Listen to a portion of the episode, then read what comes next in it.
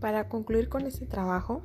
es importante salvaguardar los derechos humanos por parte de las autoridades y evitar el provecho y abuso sobre las propiedades o patrimonios del hombre por el cobro de intereses excesivos, así que evitemos aumentar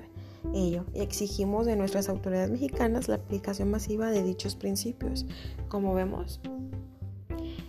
esto se me hace algo injusto en lo personal, ya que muchas personas no tienen el conocimiento y como no cancelan o algo,